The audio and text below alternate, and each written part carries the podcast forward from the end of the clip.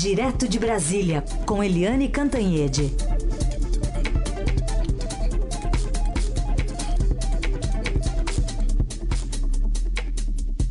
Oi, Eliane, bom dia. Bom dia, Heisen. Bom dia, Carolina, ouvintes. Bom dia, Eliane. Vou começar falando então sobre a pauta no Supremo, que deve começar a julgar se criminaliza a homofobia e a transfobia. São duas ações que pedem é, que o Supremo declare que o Congresso foi omisso, né? Enquadre ofensas, agressões, mortes é, por orientação sexual, por identidade de gênero, por como crime de racismo e até que o legislativo se pronuncie sobre o tema. E lá no legislativo a gente tem uma bancada muito forte que se chama bancada evangélica que está reagindo muito mal, né? Olha, é... a gente ontem falou aqui, né, que a relação entre os poderes, com essa mudança muito forte no executivo, com essa mudança também igualmente forte no legislativo, que a relação entre os poderes está meio aí é, balançada, né, precisando de ajustes nesse início de 2019 porque a Constituição, no parágrafo 2, segundo parágrafo da Constituição, diz que a relação entre os poderes é de independência e harmônica. É, ontem, inclusive, é, o presidente de dois poderes foram, é, foram. Presidente de dois poderes, não, né? Ah, na verdade, o presidente de um poder, que é o Dias Toffoli, presidente do Supremo, foi almoçar com o ministro-chefe da Casa Civil, Anix Lorenzoni, que é um representante é, político de um outro poder, que é o poder é, executivo. Então, ali todo mundo tentando se ajustar um pouquinho. E na questão da homofobia, você tem duas questões aí. Uma questão é, uh, sim, a necessidade de é, criminalizar os crimes de homofobia. Quer dizer, as pessoas não podem ser violentas, não podem assassinar, não podem dirigir palavras cruéis, né, injúrias, difamação, etc., sobre outras pessoas, porque essas, essas pessoas é, são é, trans, ou são gays, ou são lésbicas, quer dizer, é uma questão de, de justiça, né? Você criminalizar o é, crime de homofobia. Então, você vê quanta gente morre no Brasil porque é gay, porque é transexual. Quer dizer, é um absurdo isso, é, um, é meio escandaloso. Isso é uma das questões que o Supremo vai, é, o plenário do Supremo vai estar, vai estar julgando hoje. E a segunda questão envolvida é que o legislativo está muito incomodado, porque o legislativo legisla, né? Ele que cria as leis. E quando o legislativo se omite, o judiciário é, atropela e legisla, porque é, via decisões de plenário do Supremo, ele acaba tomando decisões que se transformam em leis, né? na prática se transformam em leis.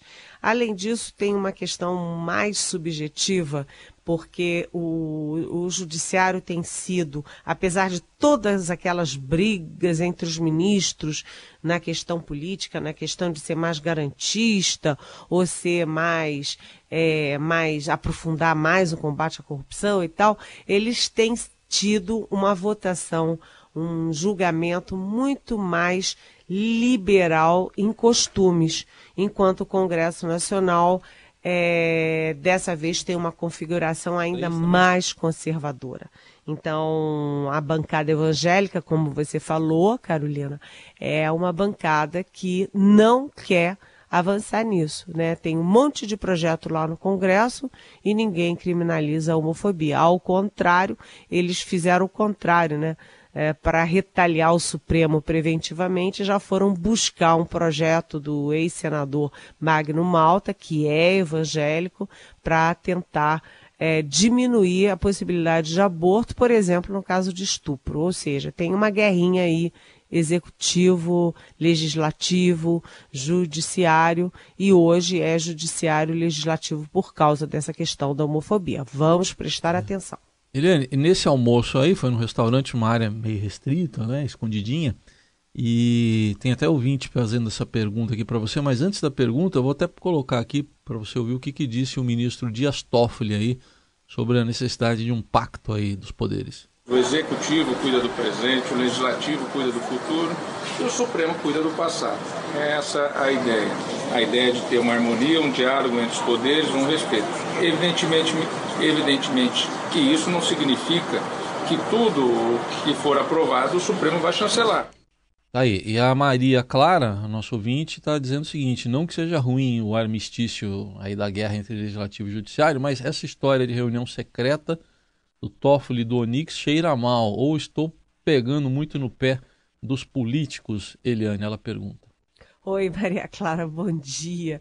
Olha, não chega a ser uma reunião secreta, né? Se os dois se é, vão almoçar num restaurante público. Aqui em Brasília, restaurante público tem sempre um jornalista, tem sempre alguém com um celular filmando, gravando.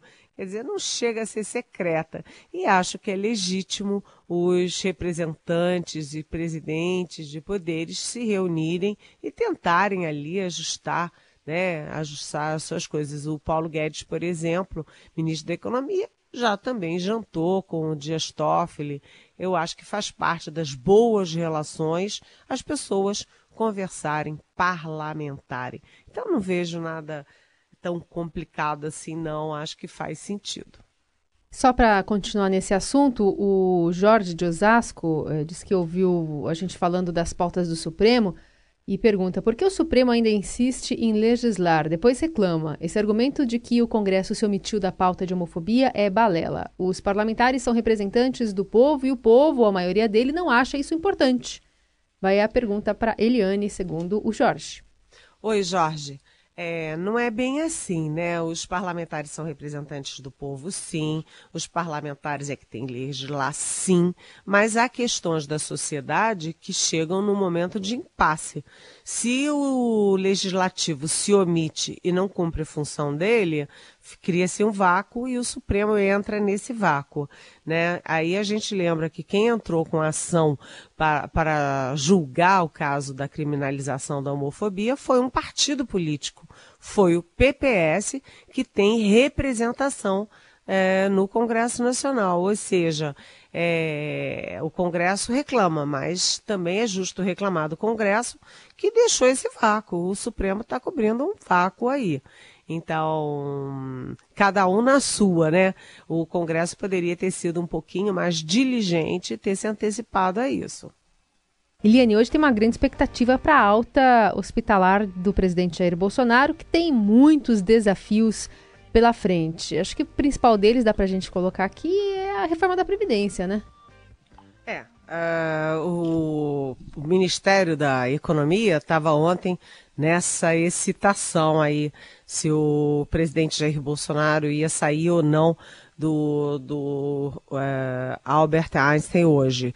Ele vai tomar a última dose da quimioterapia ao meio-dia. Havia essa expectativa dele ter alta e de que a reunião com o com o Paulo Guedes fosse na sexta-feira. Mas ontem à noite já o Ministério da Economia não estava tão animado assim, porque o porta-voz da presidência não tinha é, falado é, nada sobre a alta hoje e também porque é o seguinte, mesmo que o presidente saia, tenha alta, é, não se sabe se ele sexta-feira já vai estar com disposição para sentar na mesa e discutir uma coisa tão importante, né, tão pesada como a reforma da Previdência. Então há essa dúvida.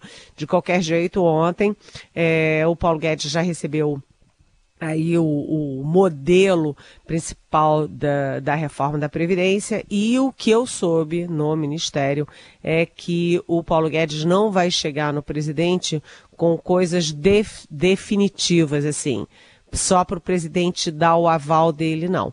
Que, na verdade, o, o, Paulo Guedes vai chegar com cálculos, por exemplo, na questão da idade mínima da aposentadoria.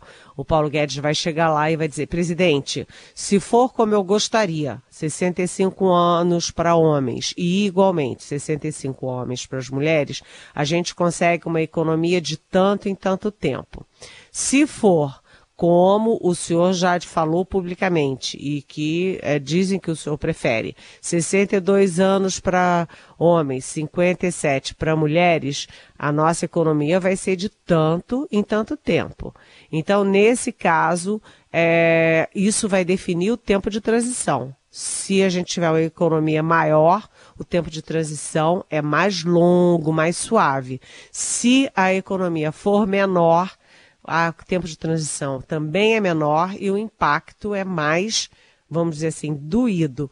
Então, está todo mundo nessa expectativa, porque só falta agora a palavra final do presidente, ele fazer a opção dele por uma reforma mais é, lenta e suave, mas com idades mínimas mais altas, ou idades mínimas mais mais menores, mais camaradas e um tempo de transição mais impactante. Então, vamos ver, né? Vamos torcer também para o presidente ter alta logo, se recuperar rapidamente. Tudo bem, presidente terminando então lá de tomar antibióticos lá por causa da, da pneumonia, que foi é, constatada na semana passada, quinta-feira passada. A gente vai lá para o hospital Albert Einstein para ouvir informações aí atualizando as informações do Daniel Vetterman, repórter do Estadão. Daniel, quais são as últimas informações aí sobre a saúde do presidente Bolsonaro? Bom dia. Bom dia. Bom dia, Heisten. Bom dia, Carol, Eliane.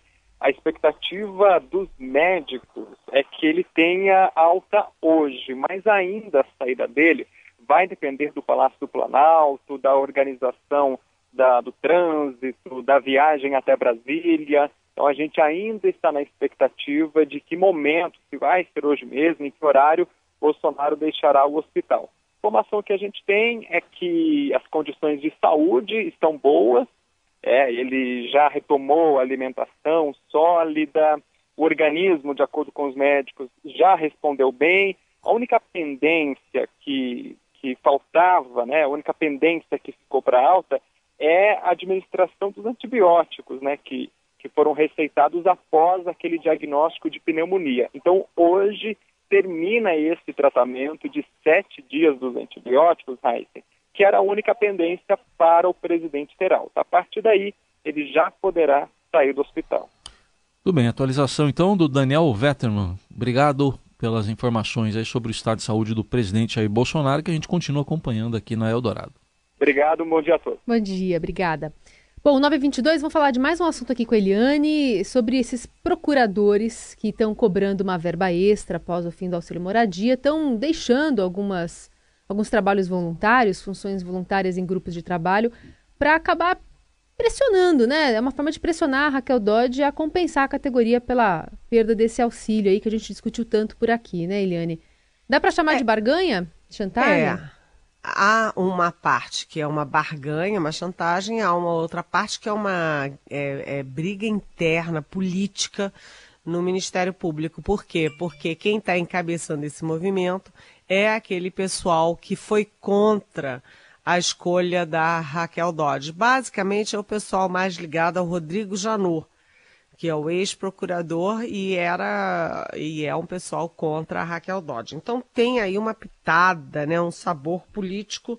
E no caso da barganha, a gente lembra que os procuradores já tiveram 16,83% de aumento a partir agora desse primeiro de janeiro porque ah, o aumento dos, dos, eh, do Ministério Público acompanha o aumento do Judiciário. Mas eles agora querem também compensar a perda do auxílio moradia. O, lembra que o Supremo derrubou o auxílio moradia tanto para magistrado quanto para procurador. E o que, que eles estão pedindo? 16% de aumento né, para explicar esse acúmulo de funções, porque eles trabalham em comissões, subcomissões, grupos de trabalho e tal.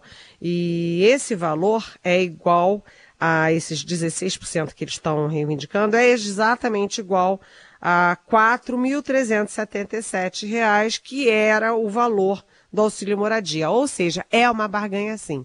Perderam o auxílio moradia e querem compensar agora com um aumento de 16%. E, e por, acúmulo de função como? Eles estão lá no grupo de trabalho, estão lá na comissão, na subcomissão, no horário de trabalho deles. Quer dizer, de qualquer jeito, eles não estão trabalhando horas extras, não estão trabalhando sábado, domingo, estão trabalhando a mais. Eles estão apenas trabalhando naquela função, né? É, a nota do, do, da Associação Nacional dos Procuradores diz que é com pesar, isso é entre aspas, com pesar, que eles fazem esse movimento, mas eles alegam que não retém resposta às demandas da categoria. E a Raquel Dodge, a procuradora-geral, diz que é, realmente teve uma sobra, porque tinha uma previsão no orçamento desse ano para uh, o auxílio moradia e tem uma sobra. Só que não tem nenhuma previsão legal para pregar essa sobra e é, fazer aumento de salário, nem pagar é, extras por é, funções cumulativas. Então, que não tem como fazer isso. Além disso, ela usou um argumento fortemente político e de apelo popular também, porque ela diz que o Ministério Público não pode ficar indiferente à realidade nacional, ou seja, uma realidade em que você tem forte déficit do setor público, é, até por isso estão fazendo reforma da Previdência, e você tem milhões de desempregados no setor privado. Então a Raquel Dodge aí está endurecendo o jogo. E aí a gente lembra também o seguinte, né? São 1.150 mais ou menos procuradores no país todo e são 34 os procuradores que estão abandonando essas funções é, de, de subcomissões, comissões e grupos de trabalho. Muito pouca gente, com 1.150 dá para você repor. É, é, uma guerra meio, meio insana essa, e no, horário, no momento muito ruim em que o povo brasileiro está discutindo reforma da Previdência, né? Cortar na carne e os procuradores querendo aumentar a boquinha. Fica esquisito. Agora 9h26. O caminho do bem. A boa do dia. A boa do dia. O caminho do bem.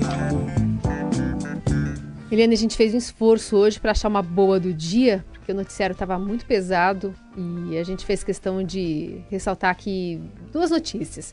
Uma delas é a abertura das portas pela primeira vez do Museu Nacional após o incêndio. Ontem a imprensa acompanhou os trabalhos de arqueologia da equipe de resgate, meus escombros deixados pelo fogo no Rio de Janeiro. Tem uma reportagem, inclusive, hoje do Estadão da Roberta Jansen, que visitou ali, falou sobre a presença é, do, do Bendegó, né, o meteorito que segue incólume, ali, incólume no, hall de, no hall de entrada do Museu Nacional. É, então, apesar de, do, da, da, abertura ao público ainda não ter uma previsão, é, a gente tem ali pelo menos algumas peças que foram já encontradas, um trabalho de resgate minucioso desses é, técnicos, né? É, e a gente também tem a informação de que parte significativa do crânio de Luzia, que é aquele fóssil mais antigo das Américas, também foi resgatado. Então, é um início, uma, um passo de formiguinha nessa reconstrução do Museu Nacional, que foi vítima também de uma tragédia, um incêndio. Mas tem outra aqui, né? Não posso mais viver assim ao seu ladinho, por isso colo meu ouvido no radinho a gente começa com o Titãs para falar isso, né? Porque depois vai ter outra aqui, ícone. É, é, que hoje é o Dia Mundial do Rádio, é uma data oficial da ONU, que até divulgou uma mensagem que tem tanta data para rádio, mas essa é o Dia Mundial, tá?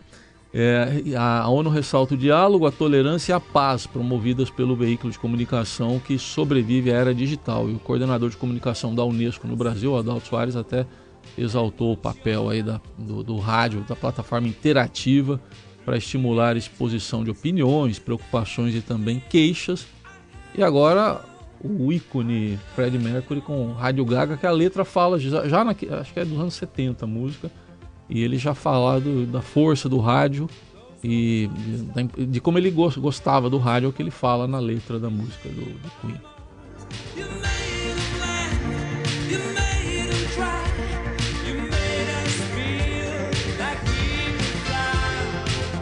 Eliane que tá gostando de fazer rádio? Olha, eu acho rádio sensacional. Eu adoro as nossas conversas, é uma coisa muito é, direta, você não tem subterfúgios, você não tem é, jeitinhos, né? Você é o que é no rádio, conversando com seus ouvintes, e eu aqui particularmente aprendendo todo dia com os craques é, Heisen Abac, Carolina Herculin e também com o nosso Emanuel, que é o nosso é, diretor, que é super competente. Então, é um super prazer. Eu adoro fazer rádio, é um, é um trabalho que a gente faz com, com prazer, com coração. É isso. É, é legal que a ONU, a, a ONU colocou a questão da, do diálogo, né? De, de privilegiar o diálogo, o debate ouvir, de né? ideias, né? saber ouvir. E no momento e nesse contexto que a gente tem vivido, é, acaba sendo é, mais importante ainda. Eliane, obrigada e até amanhã, hein? Até amanhã e viva o rádio. Viva o rádio.